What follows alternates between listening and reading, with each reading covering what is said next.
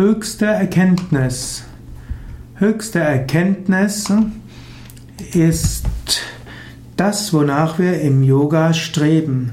Wir wollen uns nicht begnügen mit kleinen Erkenntnissen und kleinen Erfahrungen. Wir wollen zur höchsten Erkenntnis kommen.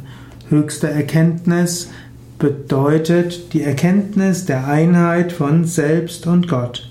Höchste Erkenntnis ist die Erkenntnis von wer bin ich, woher komme ich, wohin gehe ich. Höchste Erkenntnis bedeutet, was ist der Sinn des Lebens, was ist Gott, wer bin ich. Die höchste Erkenntnis ist keine intellektuelle Erkenntnis.